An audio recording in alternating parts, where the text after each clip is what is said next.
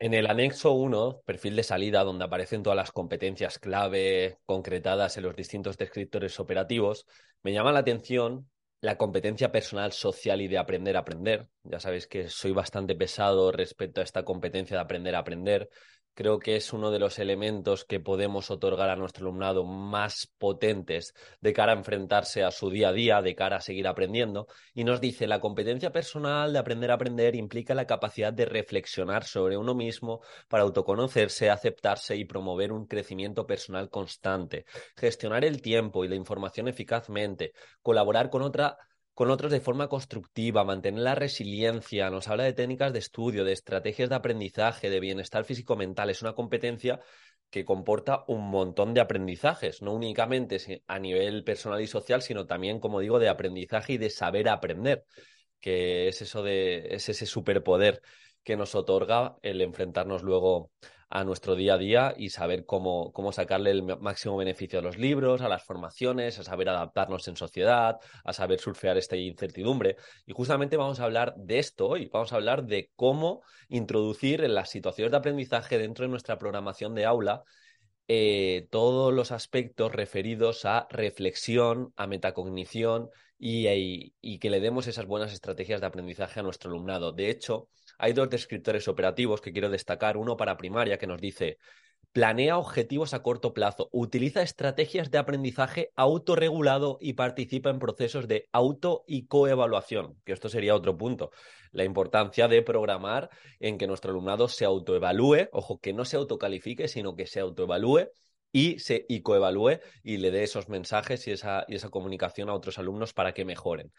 Y en secundaria nos habla el quinto descriptor operativo respecto a, esta competencia personal de aprender a aprender, planea objetivos a medio plazo y desarrolla procesos metacognitivos de retroalimentación. Aquí no acaba la cosa, siguiendo con la legislación, que ya sabéis que son las reglas del juego que hemos de tener en cuenta a la hora de programar, si nos vamos a los principios pedagógicos, tanto de primaria como de secundaria, nos aparece que se pondrá especial atención en la potenciación del aprendizaje de carácter, significativo para el desarrollo de las competencias, promoviendo la autonomía y la reflexión. Llegados a este punto, nos tenemos que hacer la pregunta de,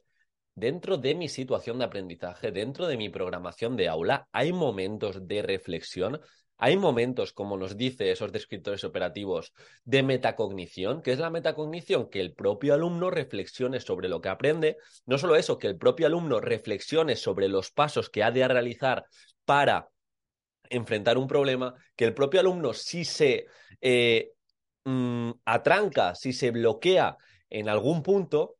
saber o recurrir a algún aspecto, algún algoritmo, alguna propuesta que haya marcado el docente o darle esas herramientas para fomentar la autonomía y antes de preguntar continuamente al docente, que pregunte a tres compañeros, por ejemplo. Entonces, lo que quiero decir es que dentro de nuestras situaciones de aprendizaje, dentro de nuestras unidades didácticas, dentro de esta propuesta competencial, estamos aterrizando esto. Se tiene que dar la reflexión, se tiene que dar el fomento de autonomía, se tiene que dar auto y coevaluación, se tienen que dar buenas estrategias de aprendizaje, se tienen que dar procesos metacognitivos, Sabéis que todo esto profundizo en mi Academia de Técnicas de Estudio, que tenemos un curso dentro del curso, que es un curso que se, que se llama Dando clase de manera memorable, donde te traigo un montón de estrategias para que tu alumnado evoque, incluso aprendizaje cooperativo para que tu alumnado entre ellos reflexione, se dé esa coevaluación potente, que olviden menos, en definitiva. Pero bueno, siguiendo con el, con el podcast, lo que quiero decir es que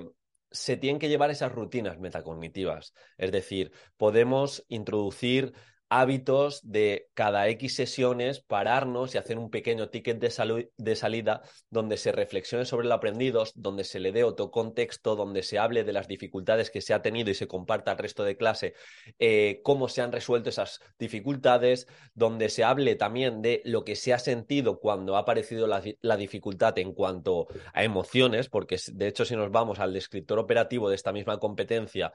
al 3 nos habla de emociones, nos habla de reconocer y respetar las emociones y experiencias de los demás. Entonces está muy conectado con esa reflexión que no tiene que ser solo de aprendizaje, sino también en este sector emocional. Entonces, hemos de buscar esos momentos donde se fomente la autonomía, tener también dentro de rutinas, rutinas de clase que cuando nuestro alumno no sepa por dónde tirar, pues que pregunte a otros tres alumnos antes de ir directamente al docente. O llevar estrategias tipo cooperativas, como puede ser el saco de dudas, donde en última instancia está el docente para contestar estas dudas. Pero primero se fomenta la autonomía a nivel individual, luego a nivel de grupos si se puede resolver esa duda, luego a nivel del resto de grupos. Y si finalmente nadie puede resolver esa duda, vamos al docente. Pero es importante que no solo preparemos para la vida en competencias, por así decirlo, generales, de saber resolver una entrevista y cosas así tremendamente concretas, sino también irnos a la base del problema, el reflexionar sobre el aprendido, el entender qué pasos puedo hacer para retener más, y esto también estaría conectado con la evocación, que sabéis que es la técnica de estudio que más evidencia científica tiene. El recordar, el extraer de la memoria hacia afuera esa, ese repaso activo, pues